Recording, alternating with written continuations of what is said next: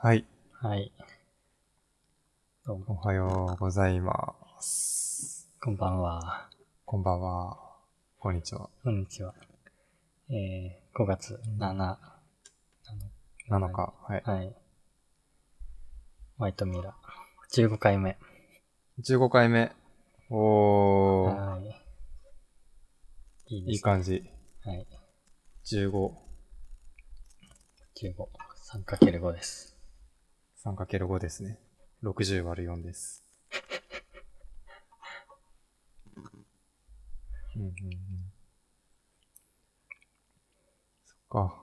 ここまで来たか。な、何の節目でもないけど。何の節目でもない。うん。 16進数だとまだ1桁目ですね。そうですね。うん。 15。あー。多分 iPhone8 で作るときのマージンの右側ですかね。一番外側のマージンの右側のマージンが多分15かな。そうなんだ。そう、本当は16と16で左右で取りたいところなんだけど、ちょうん。っとね、要素を偶数に合わせようとすると、一番左が15になっちゃう。時がある、ええそれや、なんか、もどかしいやつだね。そう、デザイナーとしては、うん、ってなるんだ けど、まあ結局どこかのマージンかどこかの要素を、ね、奇数にしないといけないから、え割り切れないんだ。そう。まあ、レティーナだからね。うーん。3実倍質割り切れるけど。ああ。んレティーナって何倍 ?4 倍ティーナ ?iPhone8 とか SE は2倍。で、うん11 Pro とかなんか、iPhone8 プラスとかうんあると3倍。うんうんうん。そ3倍だと基礎になるのか。いや、でも関係ない。う。実質割り切れるって。その、ポイント単位で、レティーナってポイント単位なの。ああ、そっかそっか。で、ポインそう、ポイントはピクセル4つで1ポイントとか。うんうんうん。だから、基本的に。まあ実質、1ピクセルでも 2×2 で偶数みたいなうんうんうん。なるほど。割り切りができちゃう。です。なるほど。はい。はい。自己紹介しよ。あ、そうはい。どうも。えー猫チーズサービスを運営している宮内です。フロントエンドエンジニアです。なんか暗いかな。う。明るめに言っとくどうも。猫チーズサービスを運営している宮内です。えっと、フロントエンドエンジニアです。わかんないかな。まあいいや、はい。ちょっとあの、どっちを使うかは自分で聞いて。 お願いします。はい。えー、何のサービスも運営していません。UI デザイナーの小川です。はい。はい。うん。じゃあ今日も行きましょはい。えっう。どと、れ喋ろうかな。どれ行くはいはいはい。もう結構自分がこのうんトピックを雑に先週入れたがために、何の話だみたいなものもあるけど、ちょっと軽いやつ言っていいはい。 ?NASA が G-SHOCK、NASA がじゃないな、NASA の、NASA モデルの G-SHOCK が出ているっていうのを見て、ほう。そう、うわ、なんだそれはって。何が違うの ?NASA モデル宇宙 NASA の、ロケットの部品で作られてるとか。いや、NASA の見た目の G-SHOCK。あ、宇宙でも動くってことうん。ただただ G-SHOCK がおしゃれな NASA の柄になっているだけなんだけど。ああ。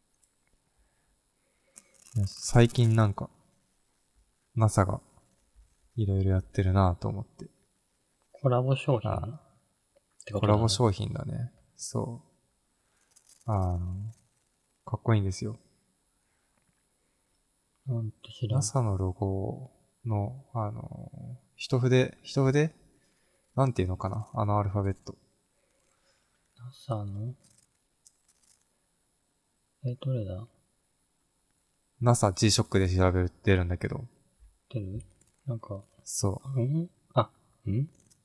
真っ白で宇宙服みたいな、あはは。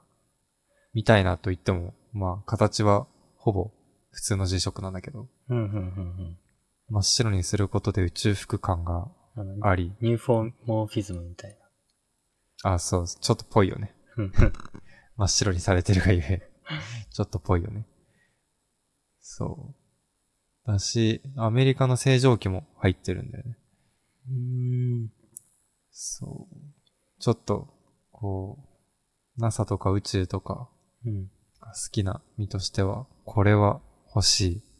が日本では売ってないっていう。ああ。どこアメリカなら売ってんのか。うん。そなんかパッケージなんだこれ。パッケージも宇宙食みたいなのに入ってそう。なんだう。これああ、パッケージね。うん。宇宙食なんだこれ。なんか面白い箱に入ってるよね。うん。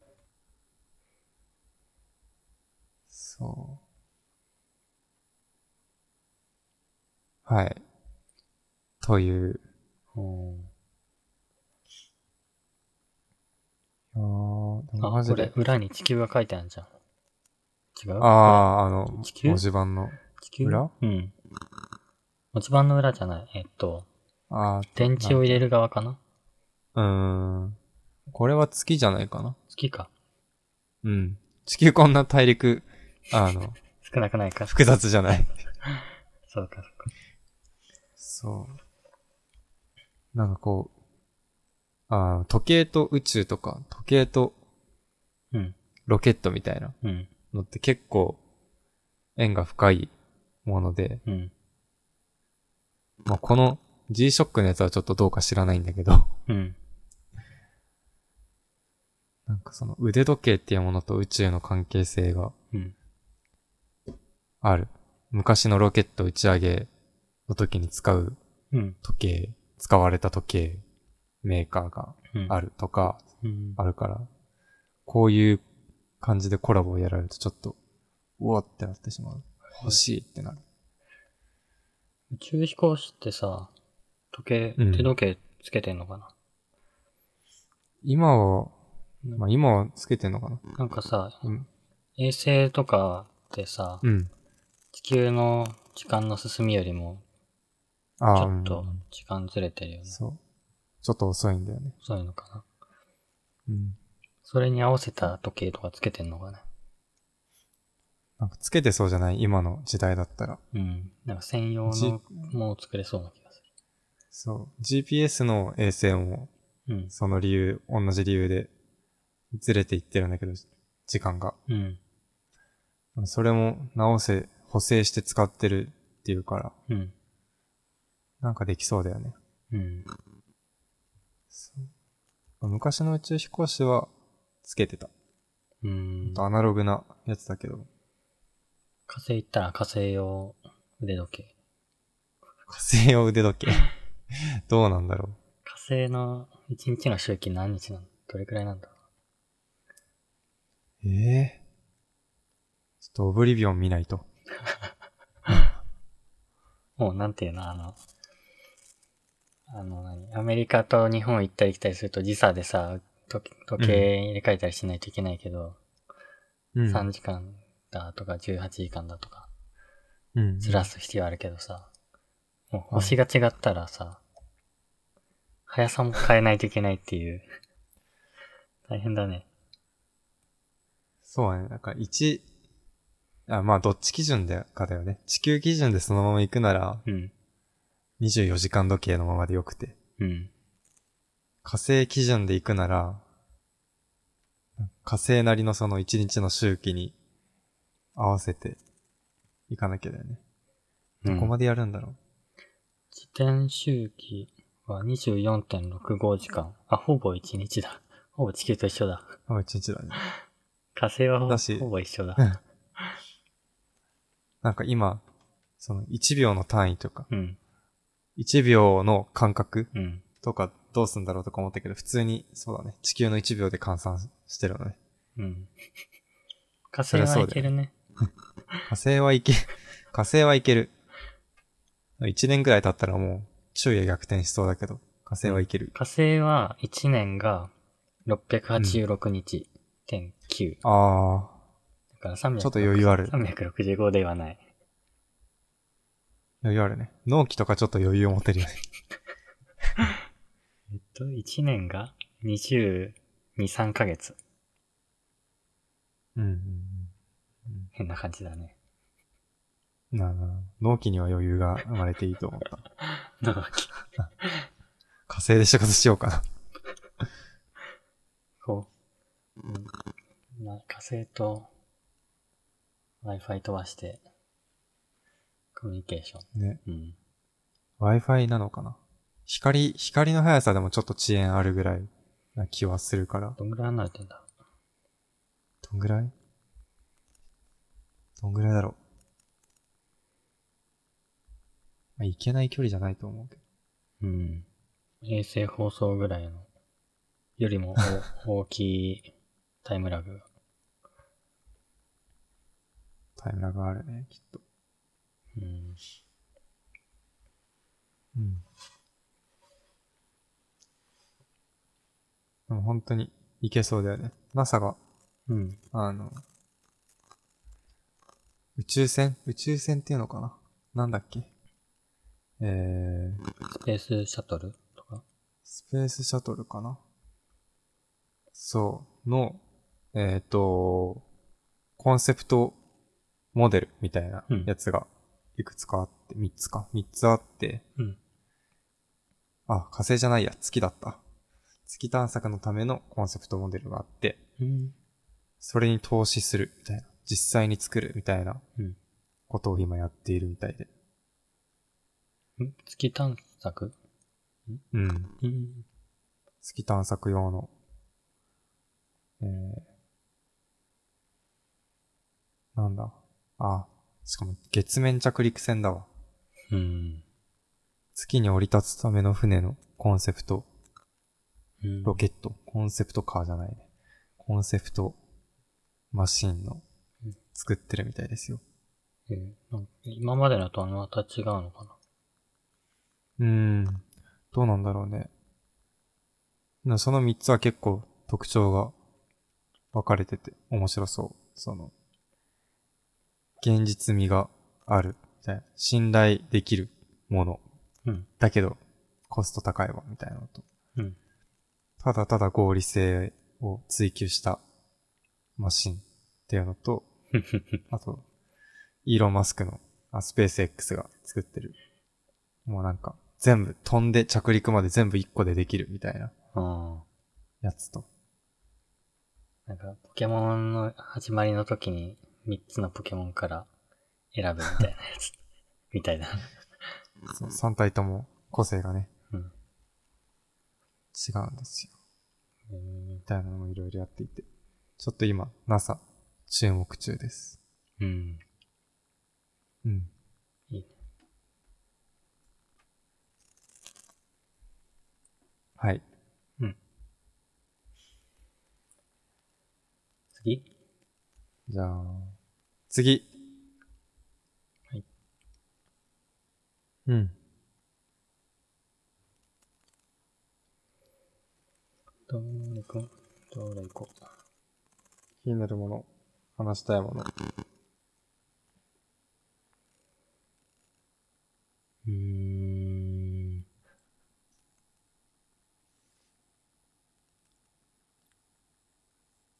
うーん。Spotify がアンカー買収ってこれは、これもね、めっちゃ軽い、ライトなトピックなんだけど、うん。なんか、Spotify が、アンカー買収してたっていうのを知ったっていう、だけ ですね。そうい。つの間に。いつの間に、なんだっけな何かの朝、毎朝、うん。 Google ホームが勝手にニュース流してくれるのを聞いてるんだけど、うん。なんかそこで、どういう話題だったか忘れたけど、うんうんこの、スポーティファイ参加のアンカーみたいなうん。あの、ワードが出てきて、うんあ、みたいな。あ、そういう関係性だったのね、みたいなえー、気分になりました。アンカーから別に何も通知とか来てないよね。ない。あまあ、もともと、買収はされてて、参加には入ってただろうなと思う。あ、そうなの前からなのか。前から。そのニュースは、参加の、スポーティファイ参加のアンカーが、あの、ズームとかのうん。会議、オンライン会議うんを、なんかね、ポッドキャスト的に配信する機能をつけますよっていううんうん話だった。うーん。IT メディアニュースによると、2019年2月6に、ポッドキャスト、えーっと、ススポーティファイがうん。アンカーを買収すると発表って書いてある。去年の2月7。去年か。割と最近。うんうん。発表。でアンカー自体2015年創業。うんうんうん。そうだね。うーん。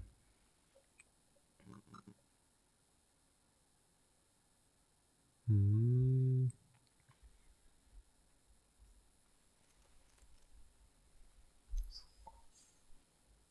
の割に、うん。まあ、傘下にいるってだけか。あんまり、スポーティファイ味は感じないなと思った。うん。スポーティファイ味はないよね。うん。まあずっと前に買収されてたんだったら自分たちが始めた時点でもう、なんだ、うん。昔のスポー、昔のアンカーとは違う UI になってるのかもしんない。確かに。始めたの1スピー月ドぐらいだからね。この、どんな形だったホワのそうだね。そんなものか。うん。時が経つのは早いのう。うーん。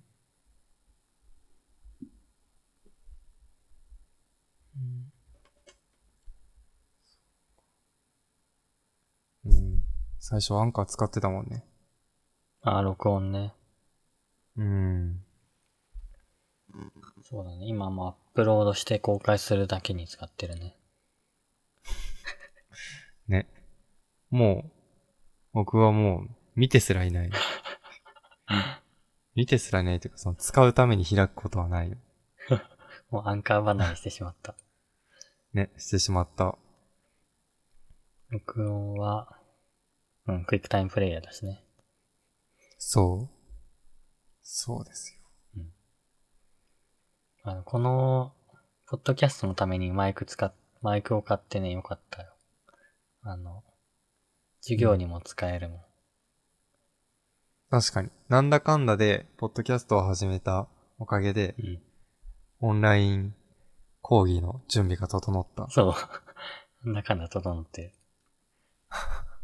その、今か、今、マイク買おうとするとなんか難しいらしい。うん。需要が高まってて。うん。ね、そうそうそう。マイクと、ヘッドホンとかヘッドセットうん。と、あとはウェブカメラは、うん今結構ね、売り切れ。うん。そう。早めに買っといてよかった。ね。本当だよね。今日、今日というか、このゴールデンウィークもさ、うん。もの、あ、アマゾンでポチって、うん。今日届いたものとかあるんだけど、うん。そのポチったものも、なんか、まあ、二つものを買ったんだけど、うん。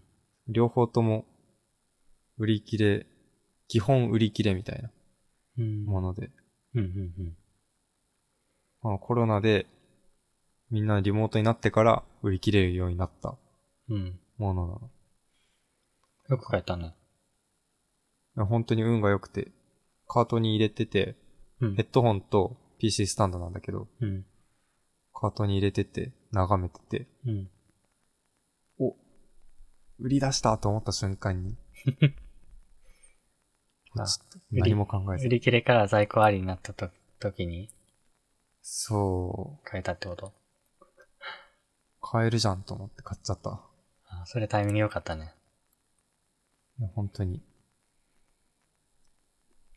なんかこう、自分はあんまりコロナパンデミックの影響をダイレクトに受けないうん身。だけどさ、うん。今のところは。なんかこういうお買い物する系で結構影響が出てきてる、最近。うん。多分、売り切れのものなん、なんか結構出てそうな気がするね。まあ、みんな、うんみんな大体家にいるし、から同じ状況で、需要のあるものも偏りそそうそう。だし、なんだろう。ガジェットとか、う。うん。その、僕の好きなものたちうん、うん。ああ。大体、こう、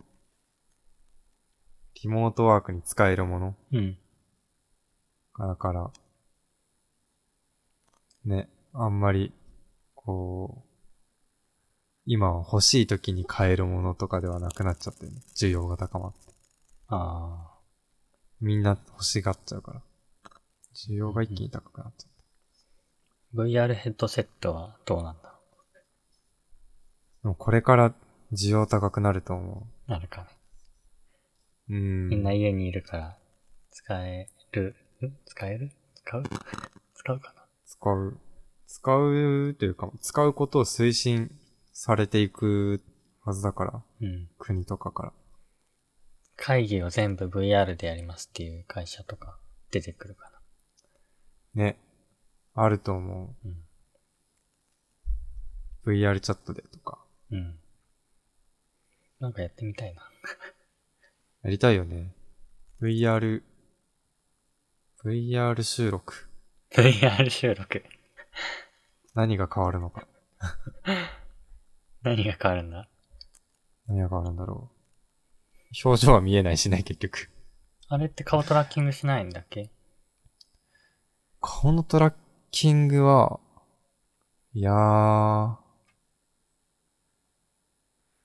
え、だって普通のヘッドセットだったら目を覆うだけだから、そうかね。周りにカメラが置ければ、まあ自分の顔に、なんだろう、うん。ヘルメットカメラみたいな、ヘルメットつけて棒をつけてカメラつけるみたいなうん。ことで頑張ってフェイス、フェイスというか、口のトラッキングがでできれば、うん。もしかしたら、そういうこと、表情読み取りもできるかも。うん。えーうん。なんだろう。ん、散歩しながら。え ?VR 空間を散歩しながら話すっていう。ああ。それはできそうな気するな。ちょっと謎のシチュエーションだけあーでも、あのあ、散歩じゃないか。YouTube で、ど。うん。カズチャンネル、わかるカズチャンネル。カズチャンネわルかんっない。ていう、まあ、えーなんて、なんて言ったらいいんだろう。おじさん、おじさんが、レビューを、いっぱいするチャンネル。うん。最近買ったものは、家、みたい な。いえ。いえそ。う。まあ結構昔からやっている、YouTube やってる人のうん。チャンネルで、アウディの車を見に行くみたいなうん。うん。動画があって、それは VR、VR チャットで、うんそのアウディの車のとこまで歩いて行って、うん。歩いてる間、それこそ散歩みたいに VR のワールドちょっと寄り道してみて、で、アウディのブース、VR のブースに行って、うん。車に乗るみたいな。おー。そうじゃあも結う構街みたいにもうなってるんだね。そうそう、街みたいなのがあって。その、まあ、その動画は結構キャンペーン味が強かったけど、うん。そのシチュエーションは結構未来みたいな感じはした。うん。もうじゃあリア、うんリアルと同じように、バーチャルに自然に入って、うんな。んか、なんつうの今日はこの公園を散歩しながらとか、と今日はヨーロッパの街並みを見ながらみたいできるんじゃないかな。なんかその、カズチャンネルのやつ、面白かったのが、その散歩してるシチュエーションが面白いんだけど、な。うん。それをな、なんだろうな。リアルの、現実の YouTube の撮り方うん。と同じ感じでうん。撮ってたのね。自撮り棒的なので。あ、うん。あの、第三者目線で、そのカズチャンネルのカズさんのアバターを撮ってたんだけど、うんうん。なんだろう。え、カメラマンがいる的な。多分いるんだよね。ああ、すごい。そりゃあ、すごい。その、その人の視視点なのかわかんないけど、多分いて、カメラマンなのか、何かがいて、うん。アバターをつ追跡しながらうん。撮影していて、みたいな。うん。新しいな、そりゃ。そう、なんかこうね、VR とか、新しい技術とか、バーチャルワールドみたいな新しい世界になると、うん。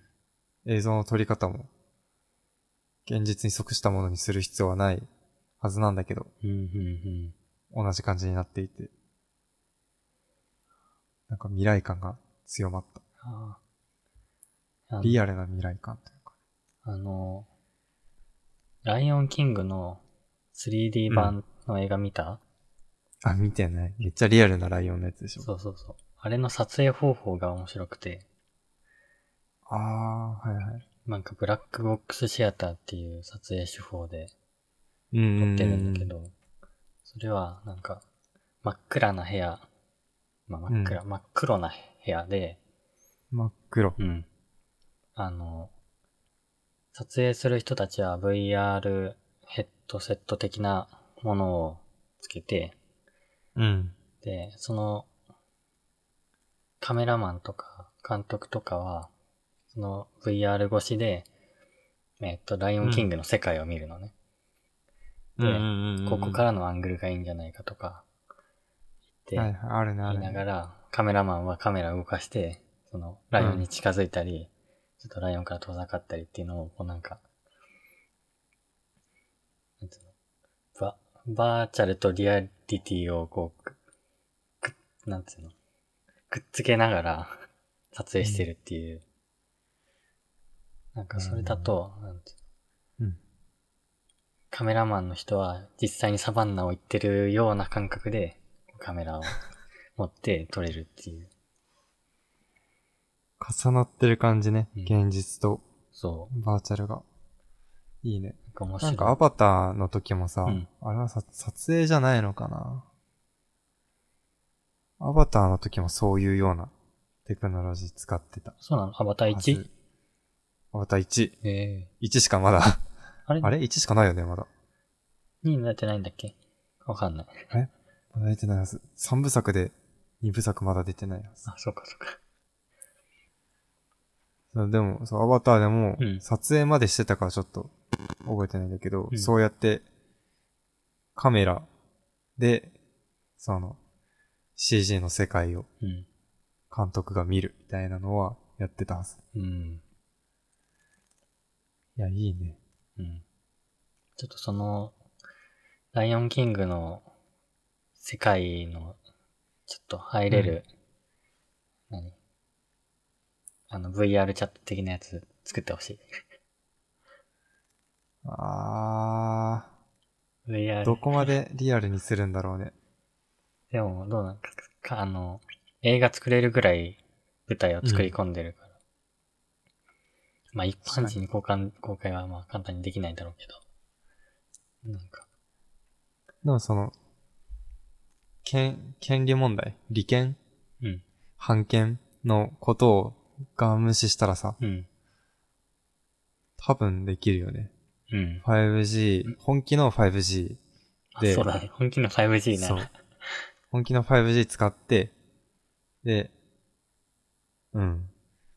VR も、もうなるべく本気の VR。うんまあ、でも、ワイヤレスの方がいいのかな。オキュラスクエストぐらい使って、うん。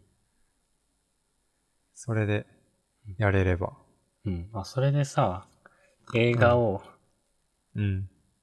えーっと、映画まあ、例えば2時間あったら、うん。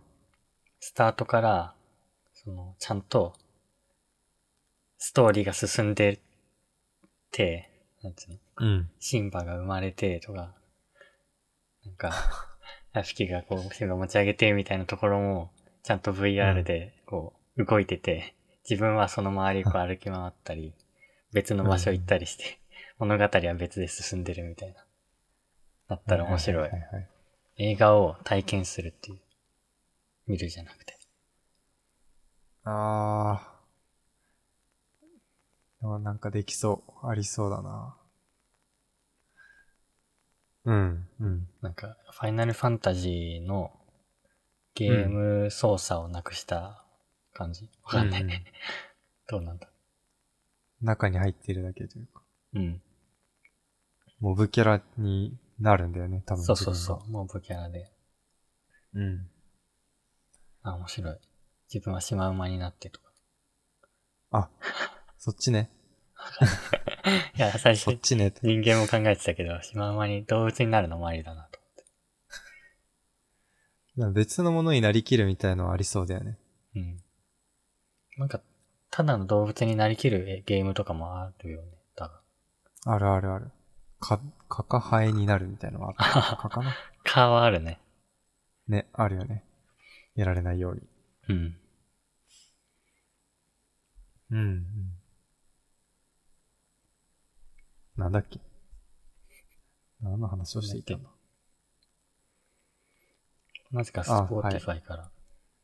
アンカーを買収してた話 ね。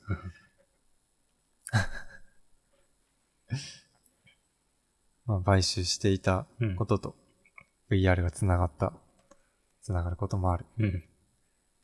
はい。はい。はい。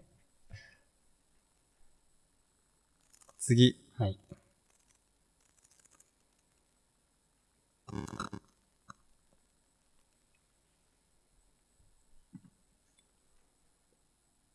次。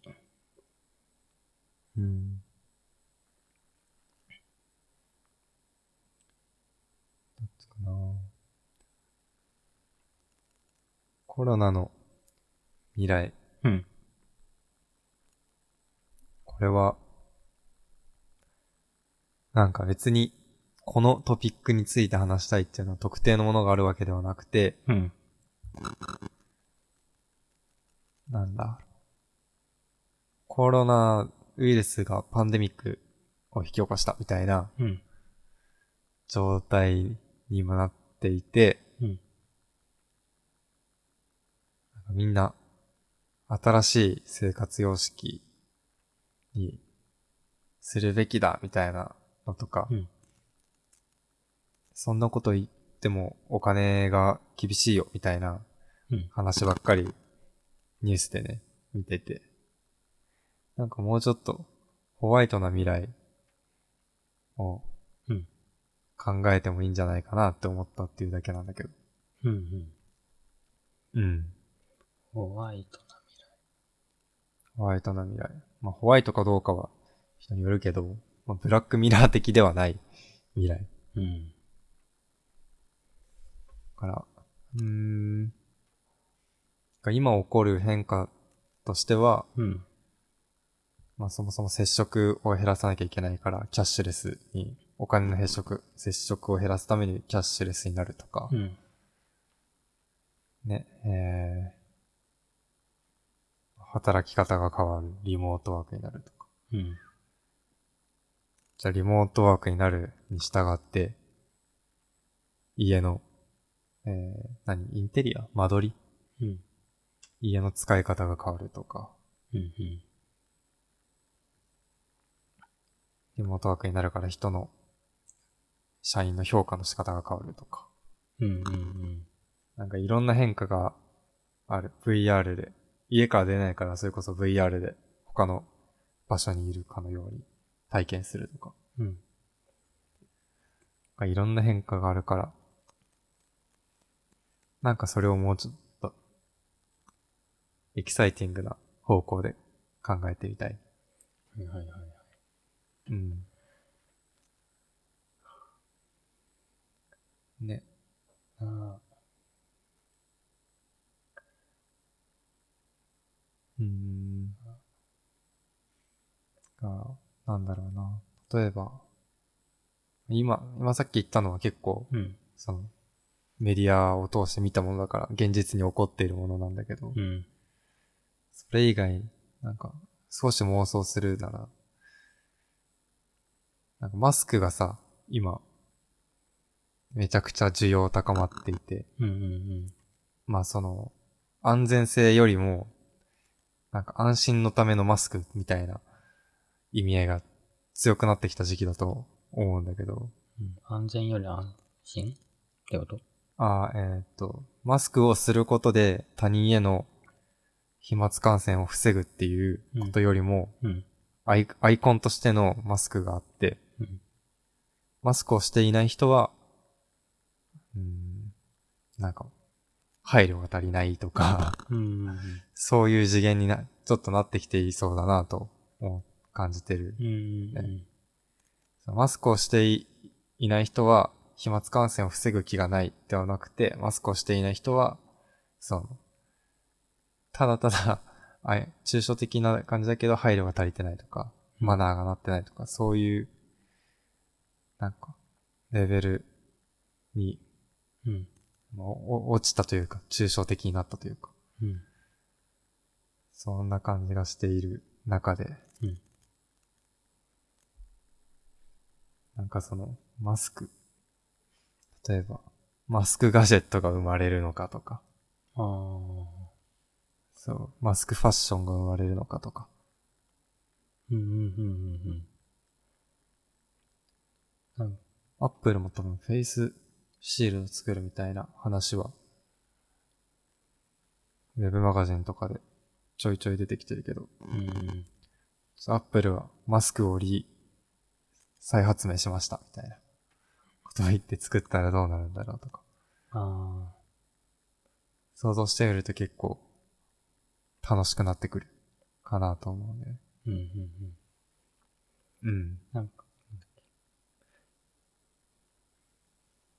うーんと、コロナで、なんかいろんなものの需要がうん。減った面もあれば、増え、なんだ、一見減ってるように見える。まあ、外用のグッズとか減ってるけれど、なんだろう、別の部分で需要が増えてるから、うんその、需要が消えるわけじゃなくてシフトしているってことで、なんだその、シフトした方向の部分ですごい発展できるう余ん地。がある。そうだね。うん。で、その伸びそうなところが、マスクとか家庭内でできるもうの。ん。もしか外でもなんかあんのかな、あるんじゃない外。うんなんか傘みたいな、 わかんないけど、傘みたいなもので、あの、飛沫を防止。 わかんない。すすっごい先鋭的だったね。今何カプセル動くカプセルみたいな。うんうんそれでみんな動いて。そうんの、そういう、本当にそういう需要のシフトうん。はあるはずで。なんか一人用バイクの、うん。ま、覆うシート付きみたいの、ないのかね。あれ、なん、なんていうの なんだ。一人用あの、なんだっけ。ディズニーの、あの、うん。ロボット、E- ET じゃなくて、えーっと、いエヴァ、エヴァ、なんだっけ。ディズニーのディズニーのなんかロボットが出てくる映画。ああ、ウォーリあ、ウォーリーだ。あれで人間が乗ってるやつあるじゃん。ーうん、ある。あれに、なんか、覆う、カプセルの上部分みたいな。うん。つけて、なんか、乗り物ができたら、一人用でこう、動き回れていいなって思った。あー、まあでも、うん。確かにその乗り物はあるかもね。うん。一人用になる。一人用うん。うん。その車みたいな、長距離移動の、なんだろう、ものが、乗り物が、うん。個人向けになっていく、みたいなのうんは、あるかも。。うん街が、うん。例えば街に誰も出なくなったら、道路はいらなくなるのかな。道路は、あーえーと、信号はいらなくなるかもね。道路は、いるかもだけど。いるかな。なんか、アマゾン、例えばね、うん配送する用の、うんうん。えっ、と、水道管的な管、そこまで行っちゃうで。きたらどうだろう。そう。あの、シコって入れた ら、ヒュッっていく。そうそうそう。うんすごい。ヒュッヒュッヒュもッうヒュッ、アみたいマなゾン倉庫から直で、その、移動する。直で。直でいや管す通ごいっなてそれ移動する。アマゾン、アマゾン倉庫を国牛耳っちゃう気がするんですよ。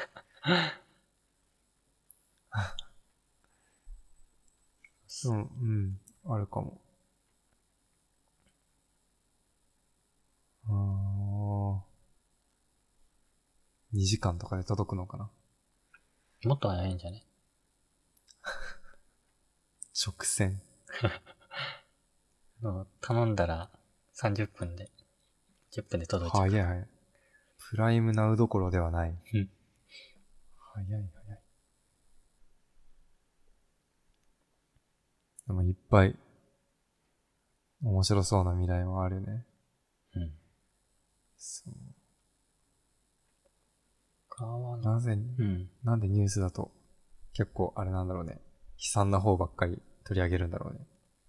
うん。需要があるのかな。情報の需要か。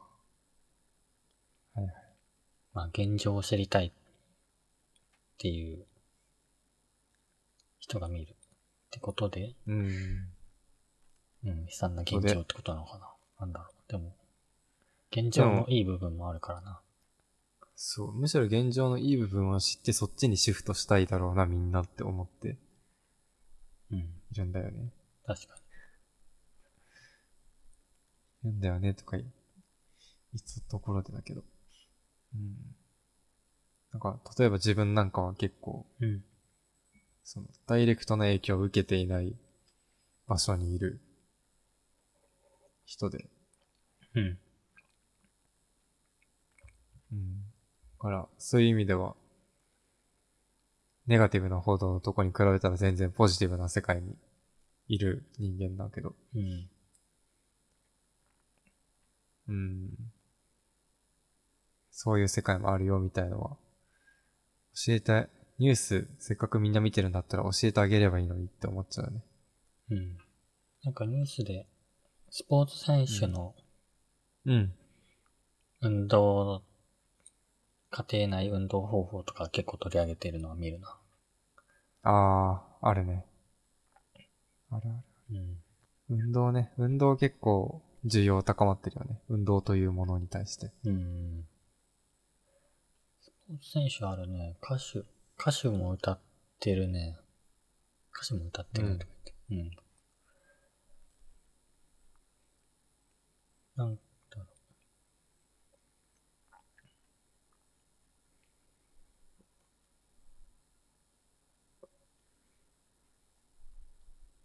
うん。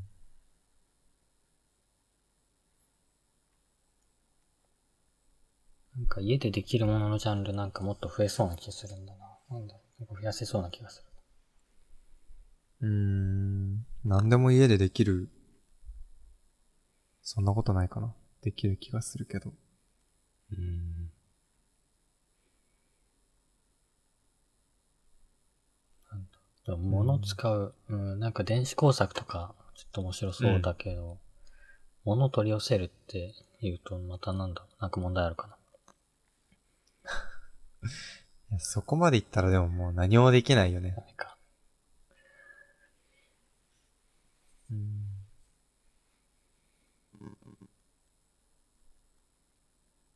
でもアートの需要は高まるんじうゃん。ん。ああ、そうだね。文化的なものの需要は高まりそう。うん高まりそう。需要が高まるっていうかあみんな作るようになる。供給が増えるんだね。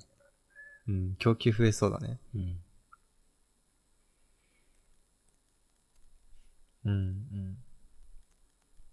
食べるものを、なんだろう、料理を、なんか一工夫したもので、クリエイターさんとかね。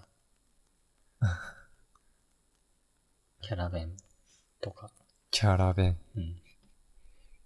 確かに弁当なんてもう必要ないものね。確かに家じゃ必要ないな。ね。まあ、キャラ、家、いや、家、家で学校気分味わうっていうことでキャラ弁作るかも。学校という、シチュエーションね。うん。だっては、い時間割を作る人もいるじゃん。ああ、そう。 1限目、2限目って。まあ、それでこう、ピカ、ピタピタって、なんだろう。スイッチできるから。うんうんうんうん。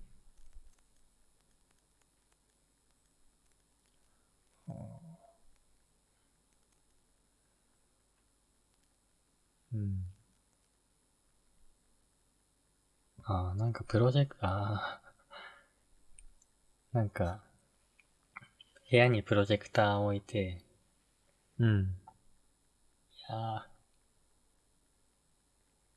ーん部屋にプロジェクターを置いて、で、教室、 投影して、うん。えーっと、みんなと一緒に勉強してる風にする。 してるかわかんないか。なんか、うん。あれね。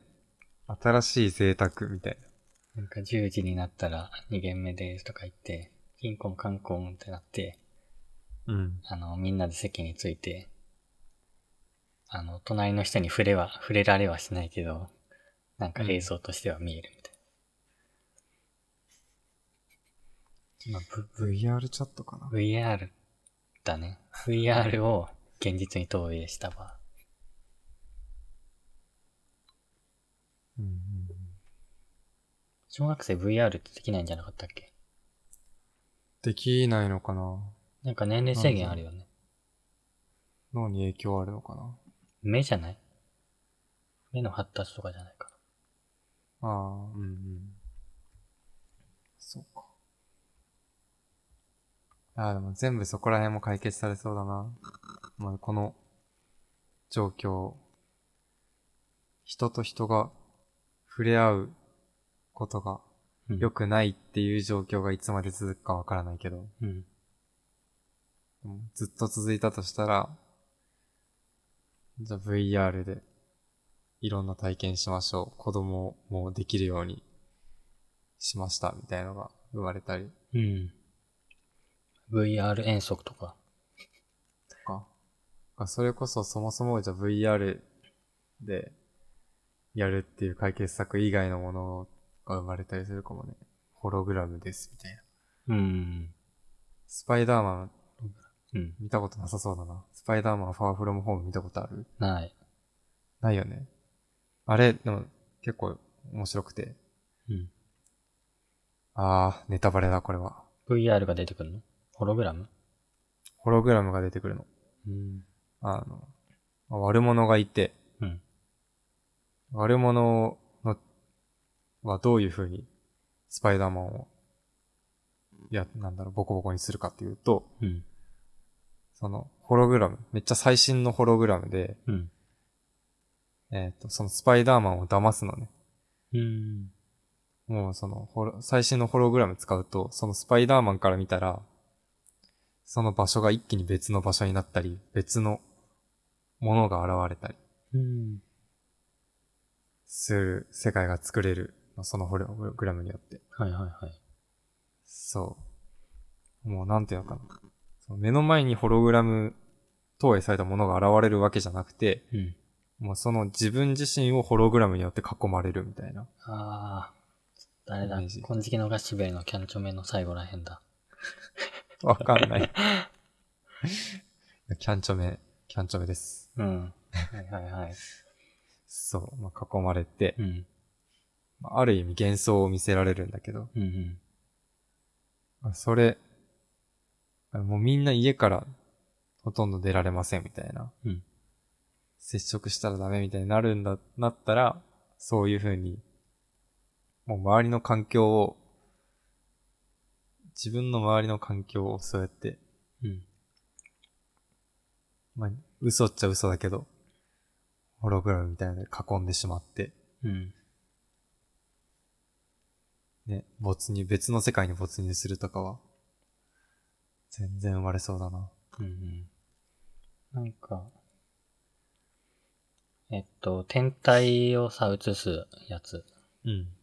手映すやつ、プラネタリウム。そうそうそう、プラネタリウムのさ、あの球体でさ、うん。あの全方向から発光するやつ。あれのプロジェクター版的なのを作って、うん。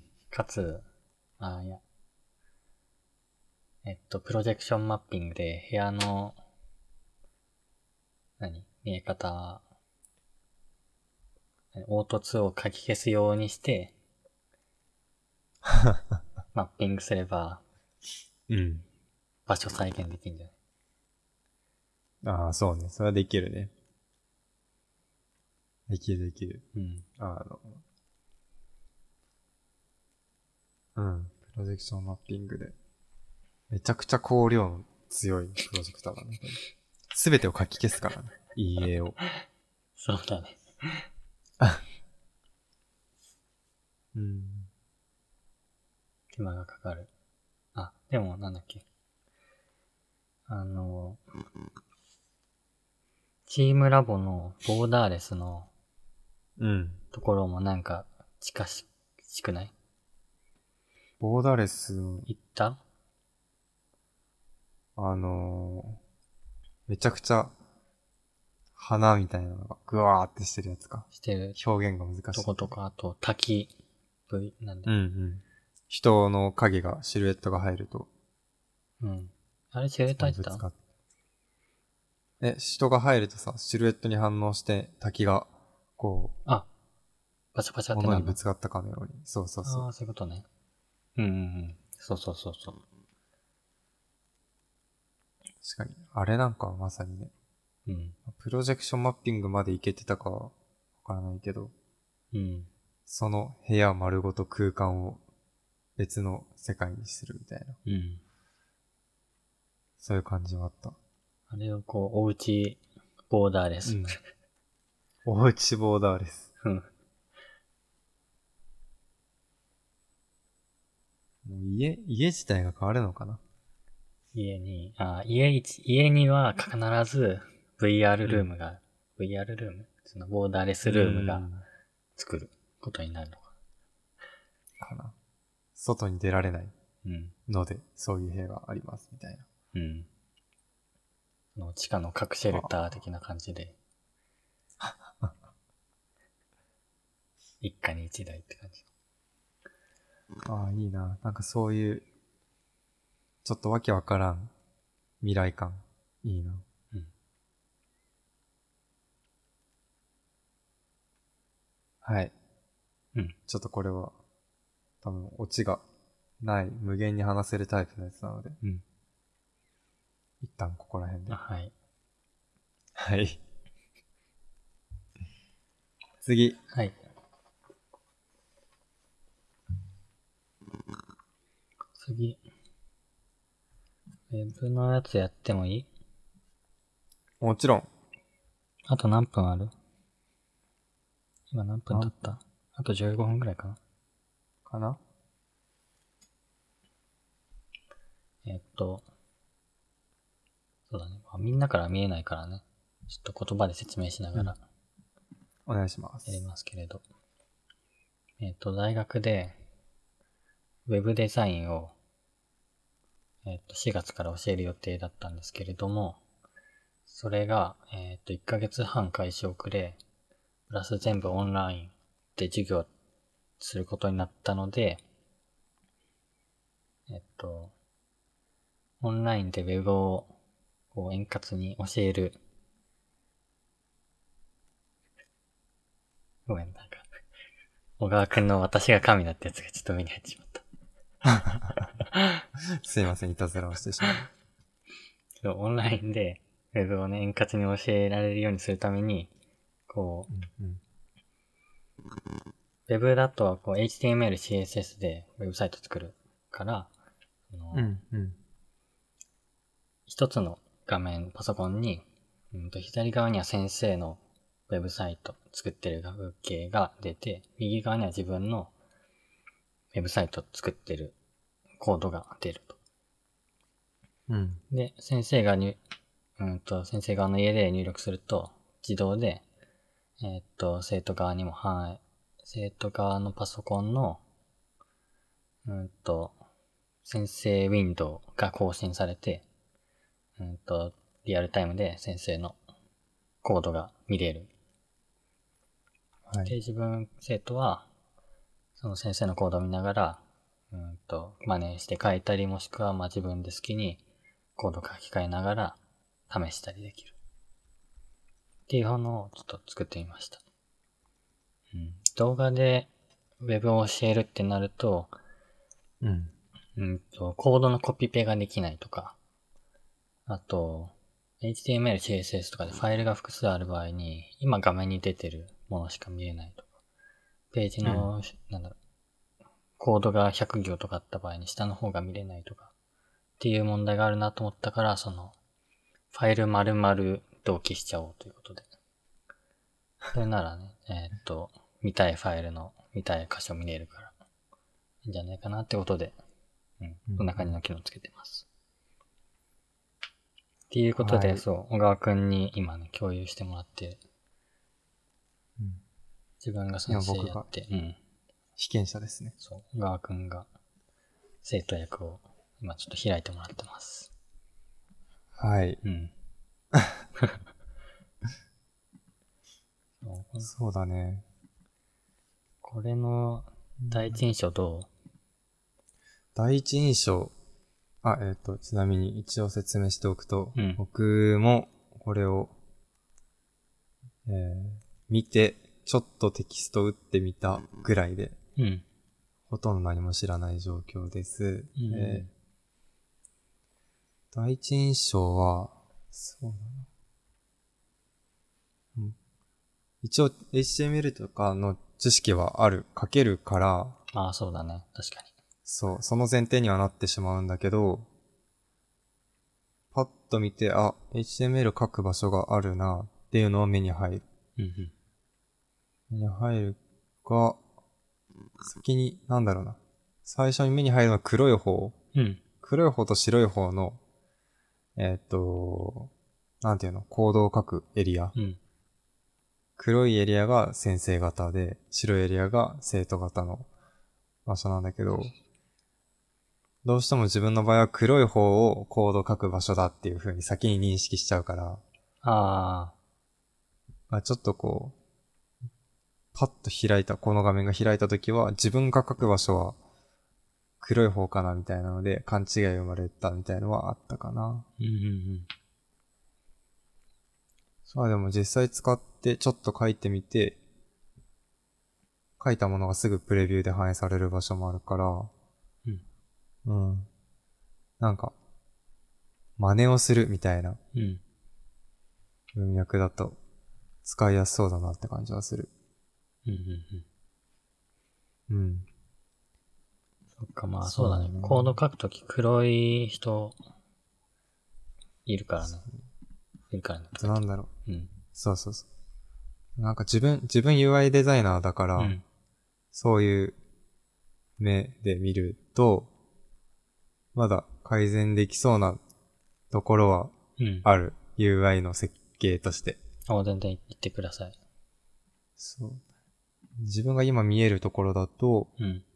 今画面を、えっと、真ん中、ど真ん中で分割していて、うん右側が生徒、左側が先生で、だけど、うん。えっと、右側の生徒は、えっと、コードを書く場所が左側。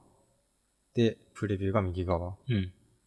で、対して先生側は、自分生徒役から見ると逆の配置になってて、うん。そうね左側にプレビュー、右側にコード、エディターがある状態で、これはちょっと、なんか、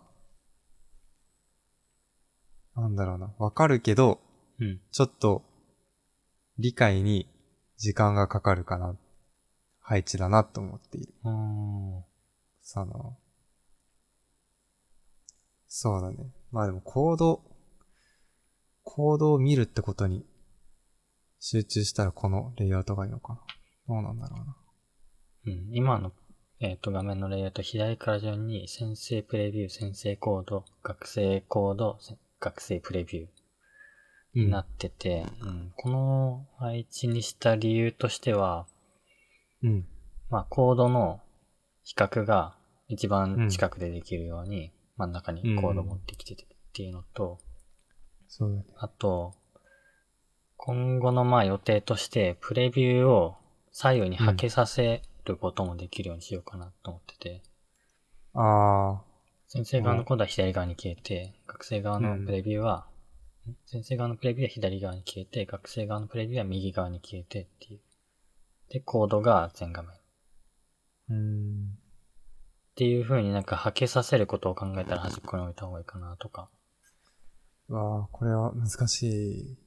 なんか本当に使う人の、なんかもう自分は使う人の、なんだろう、範囲からちょっと外れてるなと思ってて。うん。だから、実際の使う人に、利用者になり得る人に、うんうん。いくつかレイアウトを持っていって、試してほしい感がある。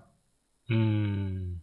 その、例えば、えーっと、左にエディター、右にプレビューっていうのを先生側、生徒側両方同じにするとか、はいはいはい。えーっと、左画面を左と右に割ったときに、左に先生側のエディター、生徒側のエディター、右に先生側のプレビュー、生徒側のプレビューみたいな置置き方。も、それもありだなと思って思うのね。そう、うん見比べるって意味では。確かそう。だからそこの使い方、まあそのレイアウトの切り替えができる方がいいのか、なんか、これ、ある一つのレイアウトが一番目的にかなった見方なのか、みたいのは、に。うん。実際の学生にインタビューしてみたいところでは、そうだね。確かに AB テストはしやすいっちゃしやすいかな。ね。あ、それちょっと試してみよう。SA さんが、ちょっああ、とそういだる、から SA さんいるなら。ちょっと試、うんあもし時間ちなあっみたらに SA っていうのは、あ、うん。 SA っていうのなんだっけスチューデントアシスタント。あ、そう、スチューデントアシスタント、授業の補佐をしてくれる学生さんですね。ん。そう。いるうんから、ちょっと試せそうだったら聞いてみようかな。できるか。うん、いいと思う。あとは、まあ、今のはうん。 UI 視点。今 UI 設計の視点うんうんだけでなるべく喋ろうとして。で、多分、これと別で、なんかその、ビジュアルのスタイリングの視点もあるかなと思う。うん。はいはい。から、ちょっと後で喋りたいかな。で、なんだろう。あとは UI の視点だと、うん。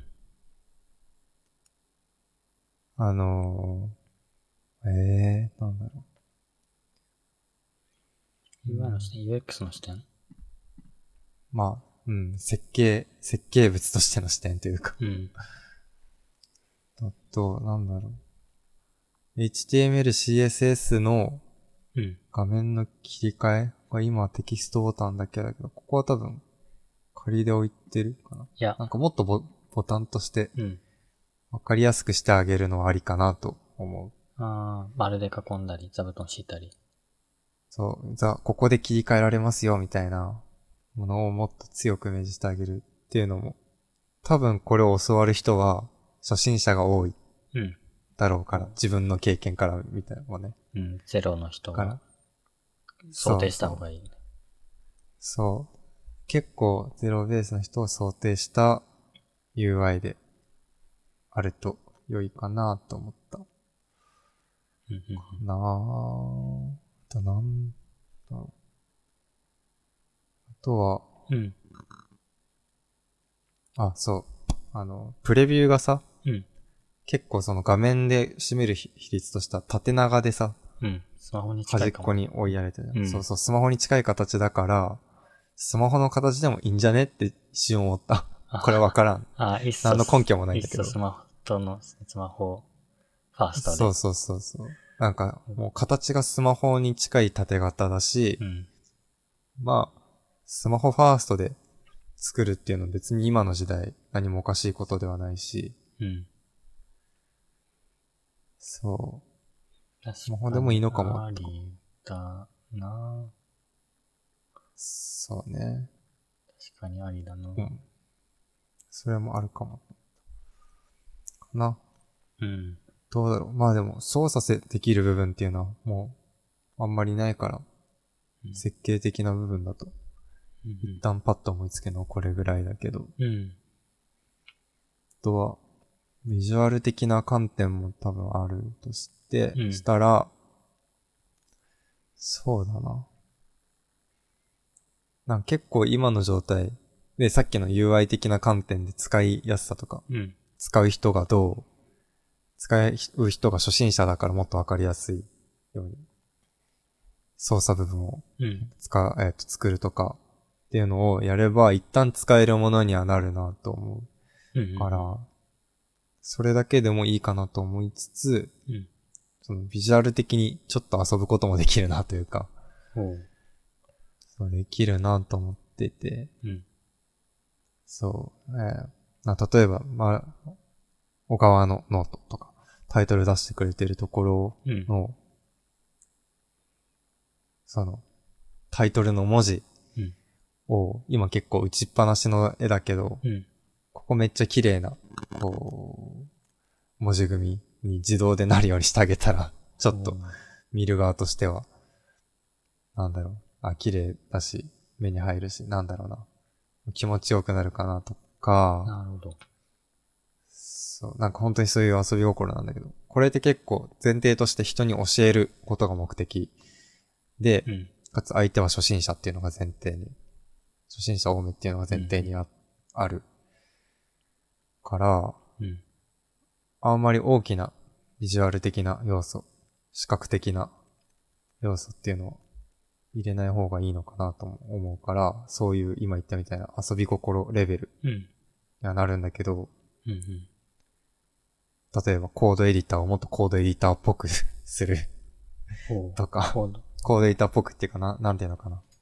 コードエディターっぽさんどの辺例えば、こうなんか、ドラマとかで、ハッカーです、私みたいな人が叩いてる画面ってさ、ももっとなんか、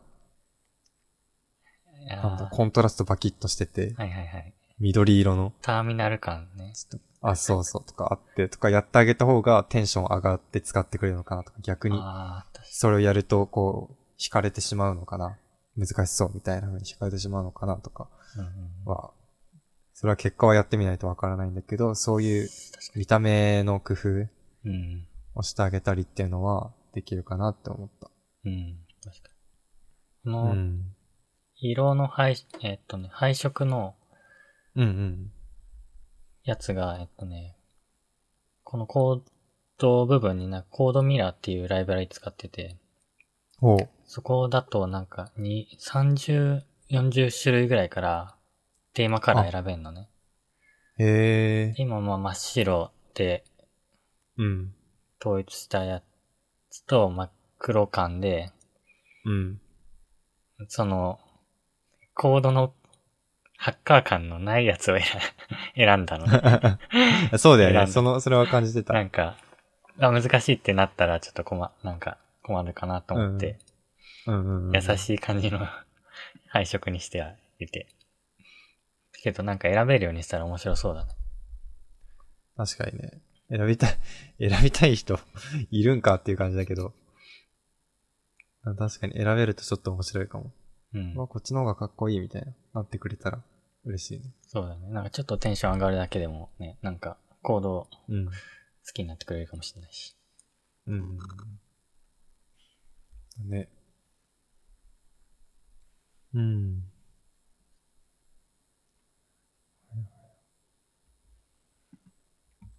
ああ。なんだろうね。教える。人に行動を教える。うん。教えたことあもの。るしていやー。なんかちょくちょく教えるというか、ちょくちょく聞かれて、うん。これといってあのみたいの大学時代あったかなって気はしたけど、うん。ちゃんと教えたことは全然ないね。うんうんうん。自分がやるので手一杯でした。ははは。教えるね。うんうん。うん。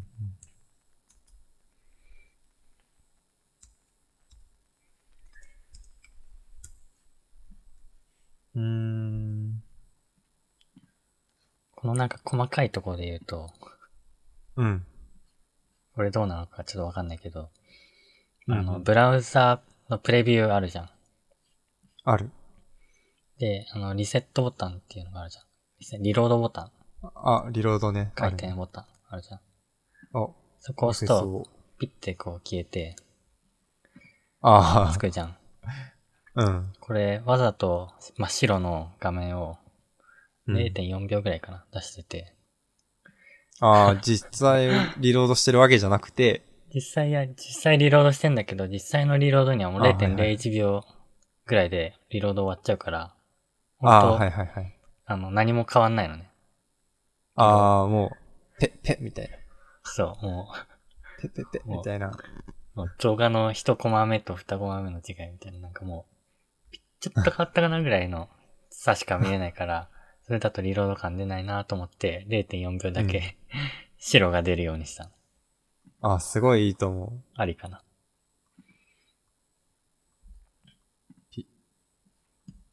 0.4。ああ、0.3でもいいかも。とか言 って。0.3か0.2でもいいかももね。っと、もっとピッてくらいで、わかんない。なんか今すごいわかりやすいから、いやでもいいのかな。初心者だもんね。なんか自分がこうやって打ってて、うんリロードこのスピードだったら、うん。クソ遅えとか思うかなって思ったんだけど。うん。あ、えっとね、反映、反映とリロードはまた別でね、あ、でも反映もね、5秒かかるんだよね、今だと。ああ、そうなのそう、コード打ってから反映までは、まあ、ここはちょっと技術的な問題で5秒かかっちゃってんだけうど、ん。まあ、そこはリア、すぐに反映とかを、まあ、もうちょっと頑張ればいけるかな。はいはいはい。ああ、まあまあまあ、そっか。ああ、だったら別にリロードは、このスピードでも、比べたら全然、うん。わかんないか。そう明示的にリロードしたい時にだけ、その0.4秒、4秒ぐらい白が出る。うーん。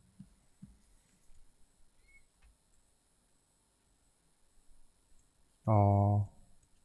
ちなみに今、うんリストの要素があったから、コピペして増やしてみたんだけど、うん。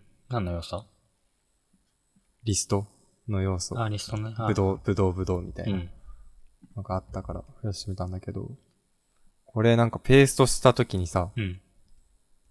若干ずれる、じゃん、インデン、インデントが。ずれてるコードの、コードの方のインデントがね、あれ本当だそのプレビューじゃなくて。本当だ。そう。なんかこういなんう、かひ、そうだね。あれスペースに変わってるね。タブが、ね、そインデントが。ちょっとそれは不思議だな。う。なんかでもこういうのって結構、初心者だったらやっちゃうのかなと思ってて。でうん。自分の場合は結構コードの綺麗さ、うん。気になっちゃうのね。うん、大切。そう。まあ読みやすさとかもあるかもしれないけど、シンプルに、その、綺麗に、綺麗であってほしいみたいなうんうん。のがあって、あれ、本当だ。ちょっとそこは直しとくわ。うん。なんか、ワンクリックで、インデントが整えられますみたいなボタンがあったら、 ビューティファイボタン。もうまさにそれ。 あったら嬉しいなって今思った。書いてみて。そうだね。うんビューティファイ。なあ。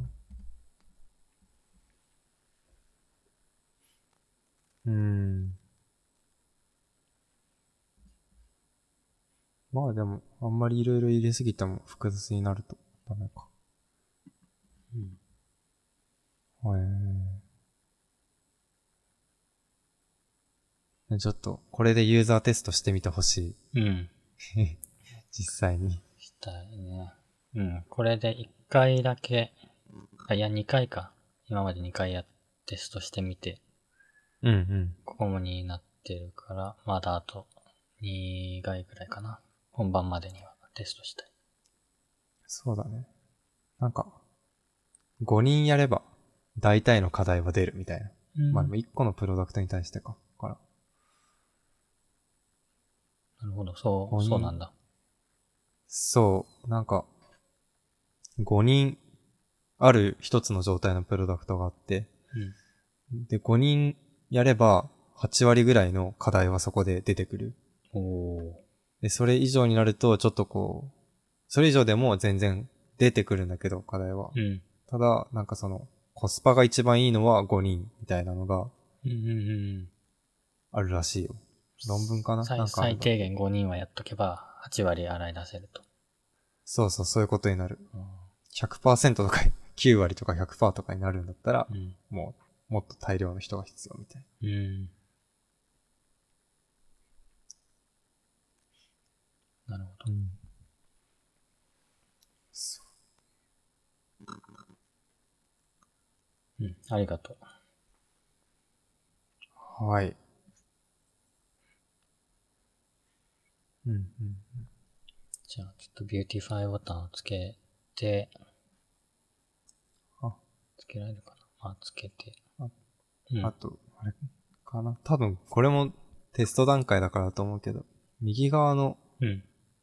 果物とかタイトルとか、あとはリストが、うんフルーツのリストがあるみたいなのもう、こう、デフォルトで綺麗なものが入っている。入っているなら綺麗なものが入っている状態だとうん。いいなと思った。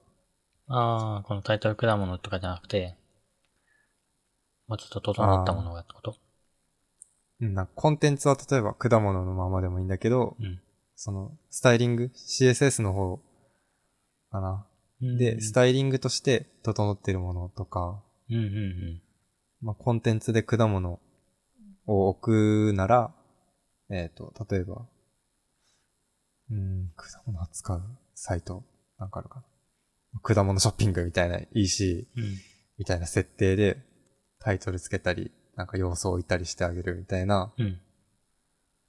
のをやると、なんかこう、やっぱ綺麗なものが見えた方が、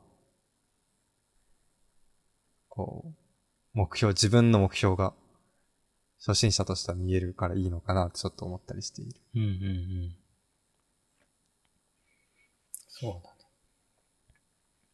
これも授業前で、えーっと、まあフォントがテーマだったり、ポジションがテーマだったりするから、まあそれに合わせうんうてじゃあ、ああ、いいねペ。ージ開いた時にサンプルがいくつか出てる感じにするかな。なんか、フォントだ、テーマの授業、講義うんだ。ったら、フォントにめちゃくちゃ気を使った。まあ、めちゃくちゃ気を使うか、うん本当に特徴的なスタイリングを施したうんサンプルサイト。サンプル集じゃなくてサンプルになるサイトうん。とかだといいのかな。はいはい。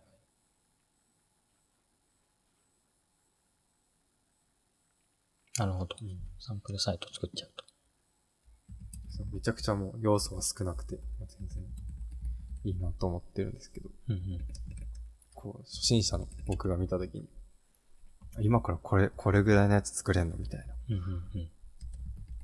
なったり、まあ、ちょっと勉強してきた人が、あ、こういう風に書いてるんだ、みたいなうんのがわかる状態もあってもいいのかなっていううん。うん。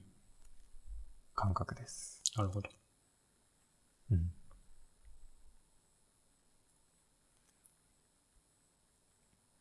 かなうん。はい。はい。あ、ちなみに先生。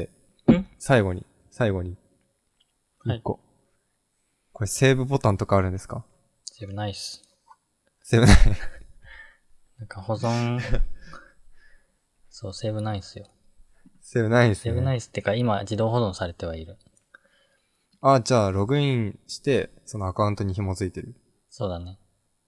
そういうことかだ。から、でも今保存されてるかどうかわかんないから、ちょっとそれはなんか、ね、禁止するか、うんそれっぽい労働を施すか。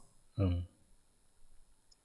ちょっとね、保存機能もつけ、今はまあついちゃってるんだけど、うん。ちょっとまあな、なく、なくすかもしれないし、ちょっとどうか。なんあか、あ、その、自分でやれよ、みたいな。まあできれば、その、ディレクトリを自分で理解したファイルを手元にダウンロードしてほしいから。確かにね、ディレクトリみたいな概念理解必要だよね。うんやるなら。うん。確かに確かに。まあ、ダウンロードボタンはつけたい。うん。うーん。そこも組み込めたら、 とか、ってこそとれはディレクトリ構成そう、どういう構成でファイル、どういうファイルが保存されて、ああ、それはね、つけどういうます。つけます。あ、つける。うんそこできたら、ちょっと見てみたい。うん。気になる。ディレクトリツリーも表示、ボタンつける。うん、うん。ボタン、ボ タン増えちゃうかな。うんまあ、ディレクトリツリーボタンとビューティファイボタンと保存されましたの、うん。なんだ、表示うんうんうん。うん。とかだね、つけます。おー、楽しみ。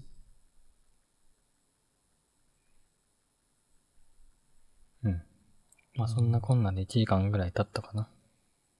だったかな結構だったかな